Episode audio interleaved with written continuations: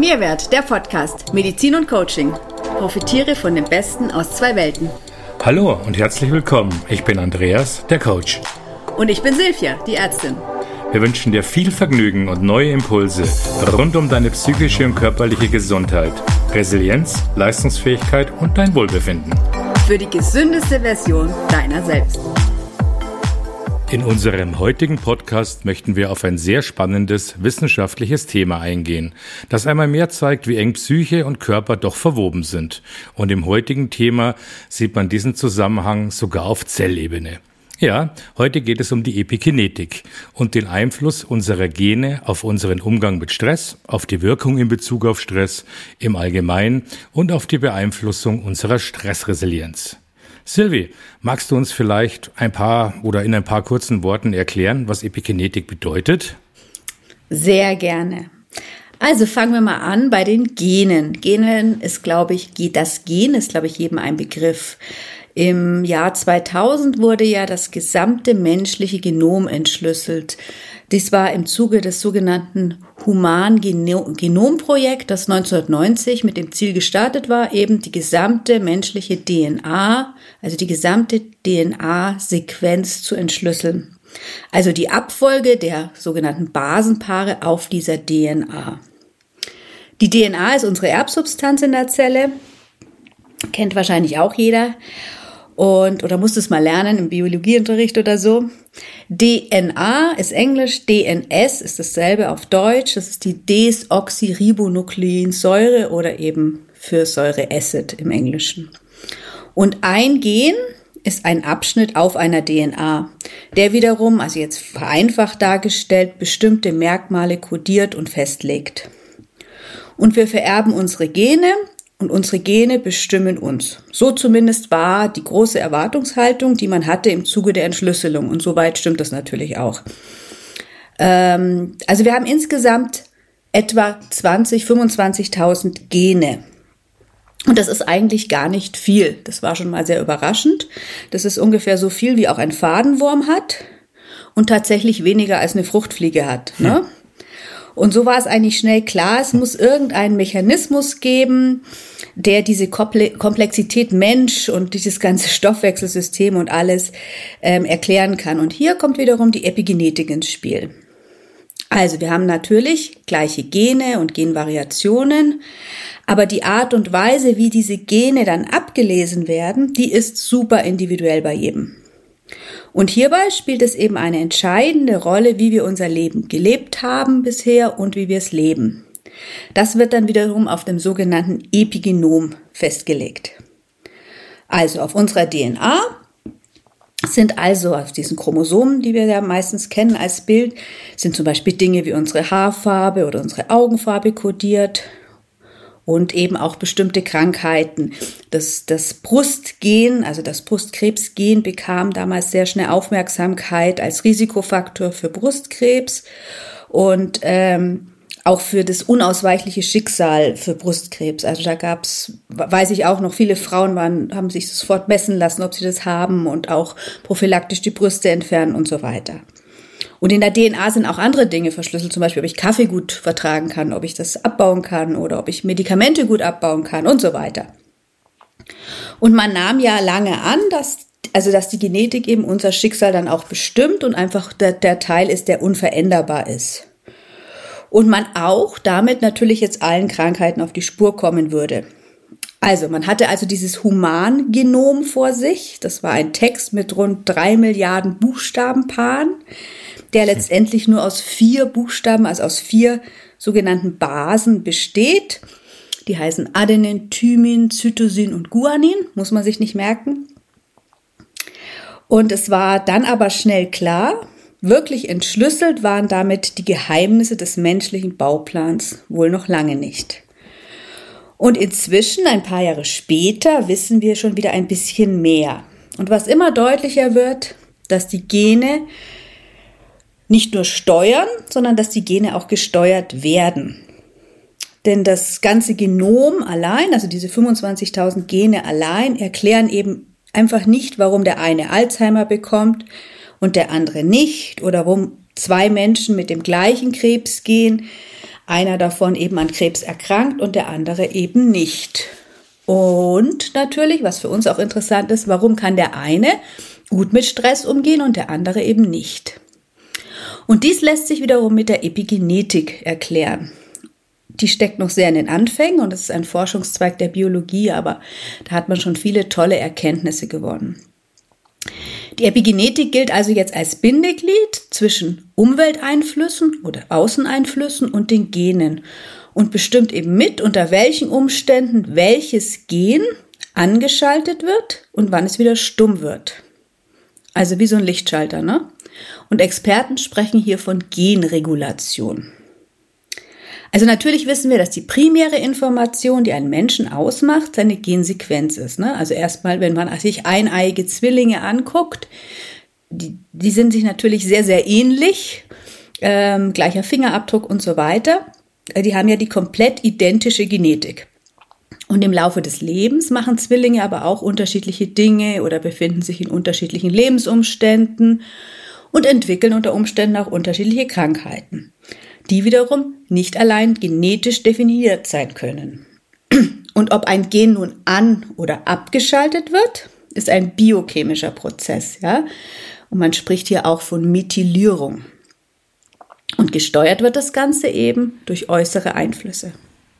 Okay, an- und abschalten, also spannend. Kannst du dazu ein Beispiel geben, damit äh, wir uns das vielleicht ein bisschen besser vorstellen können? Ja, sehr gern. Also ganz bekanntes Beispiel ist der Grüntee. Grüner Tee ist schon längst bekannt, dass Grüntee in Japan oder auch bei uns wird da viel eingesetzt jetzt, die Krebsstatistik verbessert, ja. Und ähm, da sind tolle Sachen drin, aber auch hier liefert die Epigenetik eben äh, die Gründe dafür. Also wenn man diesen, diesen, diese Teeblätter aufbrüht, dann löst sich da drin ein bestimmter Stoff, den wir uns jetzt nicht merken müssen, den ich jetzt auch gar nicht erwähne. Auf alle Fälle, dieser Stoff ist entscheidend dass ein bestimmtes Gen reaktiviert wird, was wiederum den Bauplan für einen krebsbekämpfenden Stoff liefert, ja? Also ein sogenanntes Tumorsuppressor-Gen, also ein krebsunterdrückendes Gen. Und dieses Gen ist oft inaktiviert, so dass die schützende Wirkung verloren gegangen ist und durch den äußeren Einfluss von Grüntee kann hier zum Beispiel Einfluss genommen werden. Also ein ganz einfaches Beispiel jetzt. Ja, okay. Dann ist es also so ähnlich wie bei den Bienen kann man sich das dann vorstellen. Also da ist es ja so, wer einen Honigpollenbrei bekommt, wird eine sterile Arbeiterbiene. Und wer das begehrte Gelee Royal, also den, den Königen, ja, den, den Bienenkönigsfuttersaft eigentlich naschen darf, der wird dann auch eine der seltenen Königinnen. Was denkst du, ist auch die Epigenetik oder ist es genetisch von vornherein festgelegt? Ja, das ist ein, ein perfektes Beispiel dafür, dass eben die Nahrung epigenetisch wirken kann. Ne? Also dieser sogenannte Honigpollenbrei, der sorgt dafür, dass Gene für die Bienenentwicklung methyliert werden, also stumm geschaltet durch diese Methylgruppen. Und umgekehrt erhält das königliche Gelee Royal dann eine, eine bestimmte Fettsäure, die wiederum stumm geschaltete Gene epigenetisch wieder aktivieren kann. Ja, okay, super spannend. Und wer da was bestimmt dann eigentlich, äh, was an oder abgeschaltet oder einfach nur abgelesen wird? Also das geschieht erstmal auf biochemischer Ebene eben durch die sogenannte Methylierung. Ja, also hierbei docken dann sogenannte Methylgruppen ne, an die DNA an, wie so ein Schalter, und die entscheiden dann, ob ein bestimmter Genabschnitt abgelesen wird. Ja, wenn der abgelesen wird, dann werden bestimmte Aminosäuren gebildet. Aus den Aminosäuren, die werden aneinander gekettet, entsteht dann wiederum ein Protein, ein Eiweiß. Und dieses Protein, wir bestehen ja letztendlich nur aus Proteinen, wird dann wiederum an zu einem Verdauungsenzym, zu einem Immunglobulin oder zu einem Hormon, ja. Also das Gen ist, das Gen ist so ein Kochbuch, ja, und in dem stehen Rezepte für 500.000 Proteine oder so, ja. Und vielleicht ist der, der Koch das Epigenom, was dann abgelesen wird.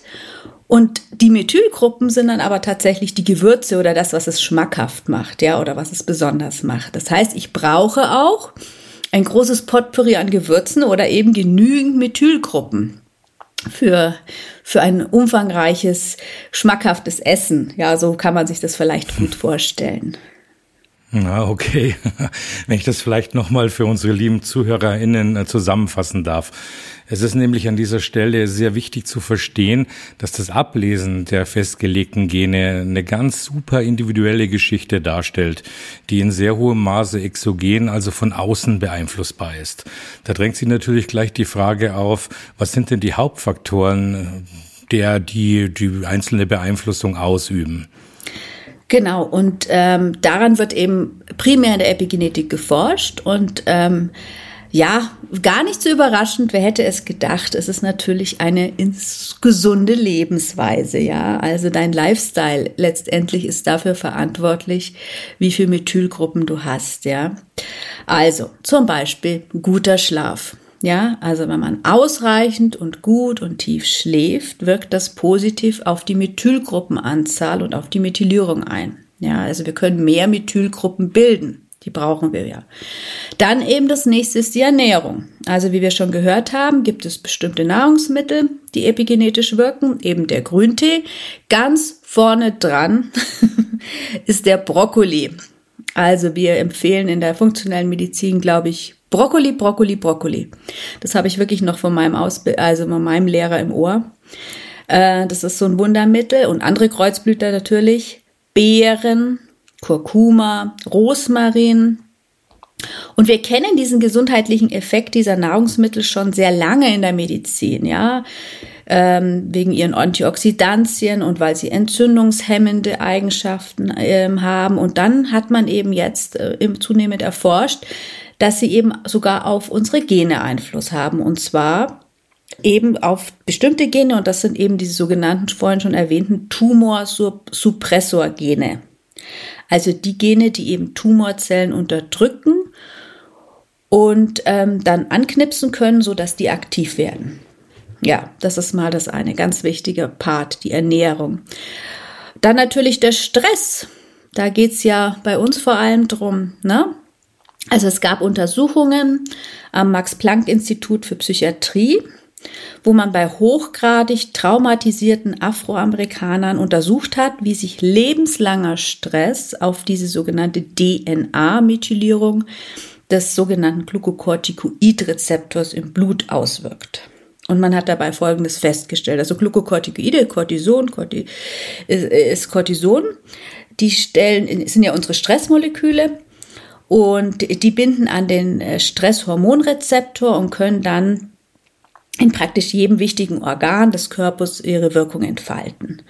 Und der Rezeptor reguliert die Genaktivität unter anderem dadurch, dass er Veränderungen in dieser DNA-Methylierung hervorruft. Und das kann dann wirklich lebenslang ähm, zu anhaltenden epigenetischen Reprogrammierungen führen. Ja, also das bleibt dann auch da drin geschrieben, ne, in, in, in, diesen, in diesen Zellen. Also diese Information bleibt da dann drin. Und ähm, der, der Leiter dieser ganzen Studie hat, hat dann erklärt, also sie hat dann geschrieben, wir haben herausgefunden, dass diese durch stressbedingte Reprogrammierung an Stellen im Erbgut stattfindet, die auch mit Alterungsprozessen in Verbindung gebracht werden. Das fand ich auch sehr, sehr spannend, also die gleichen Stellen. Und die Untersuchungen der Studie zeigten, dass Personen, die halt wirklich über längere Zeit hohem Stress ausgesetzt äh, waren, epigenetisch älter eingestuft wurden, als eigentlich ihr biologisches Alter wäre. Ne?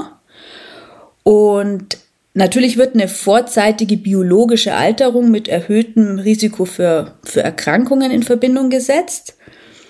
Und somit kann natürlich, da sind wir wieder beim Thema, zu viel Stress altersbedingte Erkrankungen fördern indem eben epigenetische Änderungen durch die Aktivierung von diesen Stressrezeptoren ausgelöst werden. Also ich hoffe, das hat jetzt jeder verstanden. also zusammengefasst, ich glaube, es kennt jeder, dass Menschen, die sehr gestresst sind, oder man kennt es auch von sich selber, wenn man sehr im Stress ist, dass man auch gleich sehr schnell sehr viel älter aussieht. Ne? Das ist, glaube ich, so das, das Naheliegende ja. jetzt. Ne? Rein schon optisch ist das oft erkennbar, ja.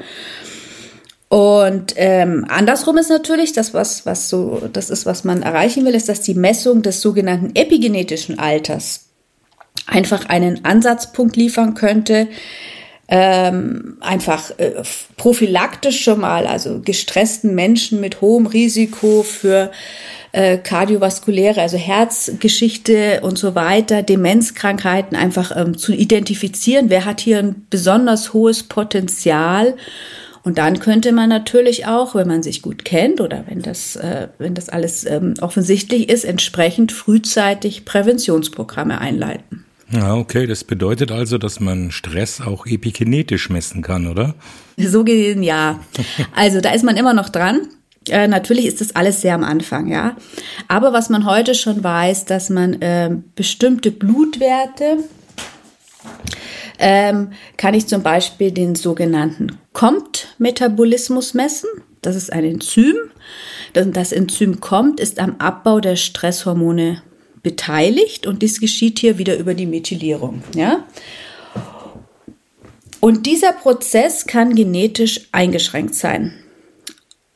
Also schon mal von vornherein, ne, auf den Genen schon mal eingeschränkt. Also man mhm. spricht hier von einem sogenannten genetischen Polymorphismus. Das ist relativ häufig. Also das habe ich auch häufig in der Praxis, weil ich das hier auch messe. Ähm, etwa 30 Prozent der Europäer weisen diese Veränderung auf. Und natürlich kommen diese Menschen auch vermehrt in die Praxis, weil sie ja krank sind. Ja? Und das bedeutet eben, dass, dass diejenigen Stresshormone nur sehr langsam abbauen können und dass diese Stresshormone somit deutlich länger aktiv sind. Ja? Diesen Personen fällt dann also dadurch, dass diese Stresshormone ja im Blut sind, Entspannung besonders schwer. Die haben so einen ständig erhöhten Grundumsatz, was dann auf anderer Ebene noch schnell zu, zu Mikronährstoffdefiziten führen kann, ja. Und ähm, durch dieses erhöhte Adrenalin und den geringen Abbau, der ja da ist, sind diese Leute natürlich auch sehr leistungsfähig, auch so Multitasking-Typen, ja. Also das fällt erstmal nicht auf, weil die können ja leisten, die sind ja immer unter Adrenalin, ja. Ihre Sinne sind geschärft und sie sind oft, oft in Führungspositionen, ja.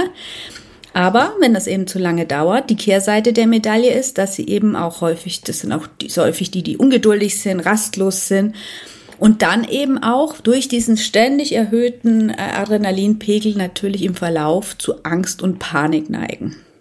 Und das sind die klassischen prädispositionierten Patienten, die halt im Burnout und in der kompletten Erschöpfung landen. Und die haben natürlich ein deutlich erhöhtes Risiko für Herz-Kreislauf-Erkrankungen, für Störungen der Immunabwehr und so weiter. Ja, das stimmt. Man kann also sagen, dass es präventivmedizinisch äußerst wichtig ist, diese Störung oder wie du es genannt hast, äh, Polymorphorismus äh, zu erkennen und sich bewusst zu machen. Denn so wie ich das jetzt verstehe, ist es besonders wichtig, präventiv zu arbeiten und sich ähm, einfach einen Lifestyle zu erschaffen, der einen schützt. Weil mittlerweile wissen wir ja alle, dass sowohl der Lebensstil als auch unsere Umwelt einen großen Einfluss auf unsere Gesundheit haben. Beispielsweise Stress, Traumata, Krankheiten, Schlafmangel, Bewegung, Sport und Ernährung. All das wirkt sich ebenso auf die Genregulation aus, wie beispielsweise auch ja, der, der Klimawandel, Feinstaub oder Pestizide. Hm, praktische Beispiele kann man sagen, Rauchen kann das epigenetische Programm von Lungenzellen verändern und somit auch Krebs begünstigen. Oder ein allgemein bekanntes und positives Beispiel an der Stelle, das sicherlich jeder nachvollziehen kann, ist, dass regelmäßiger Sport vor Alters- und Zivilisationskrankheiten schützt. Auch hier hat also die Epigenetik ihre Finger im Spiel. Ja, zusammenfassend kann man durchaus sagen, es lohnt sich immer, äh, mal wieder den eigenen Lifestyle, aber auch sein Umfeld, in dem man sich bewegt, auf den Prüfstand zu stellen. Sehr schön gesagt. Genau, so sollte es sein. Und wenn man dann eben noch einen, einen schlechten Kommt-Metabolismus hm. hat, ne, was eben sehr häufig ist, dann ist es eigentlich so, dass diese Menschen eben ganz besonders äh, auf sich aufpassen müssten. Und genau die tun es üblicherweise nicht ja, weil sie ja eben diesen hohen Adrenalinpegel haben. Das heißt, es ist so ein Teufel, Teufelskreis, der am Ende nur in der Erschöpfung landen kann, ja, also da muss er enden, da geht gar nicht anders. Was dann noch dazu kommt, ist, dass Stress an sich, unabhängig von der genetischen Ausgangssituation, ähm, allein schon 40 Prozent der vorhandenen Methylgruppen braucht. Ja, einfach um sein Adrenalin und Noradrenalin abzubauen so dass dann am Ende des Tages für die Gene, die wir abschalten wollen, gar keine oder anschalten wollen, das ist immer unterschiedlich, einfach keine Methylgruppen mehr da sind. Ja, weil wir einfach schon mehr für unseren Stress verbrauchen. Ja. Jetzt haben wir aber per se einen erhöhten Mehrbedarf, können aber aufgrund des Stresses auch noch weniger bilden. Und so sind wir schon im nächsten Teufelskreis und haben immer, immer weniger. Genau. Und dann ist die Grundlage natürlich für sämtliche Erkrankungen geschaffen. Und mhm. wenn man halt allein schon daran denkt, was passiert, wenn man durch Mangel an diesen Methylgruppen die Tumorsuppressor-Gene nicht aktivieren kann, und das ist jetzt nur ein Teil davon, dann kann man sich ungefähr ausmalen, wo das hinführt. Ja, wir haben ja schon ein paar Tipps auch gegeben. So haben wir heute auch gehört, wie wir beispielsweise über die Ernährung Einfluss auf die Epigenetik nehmen können.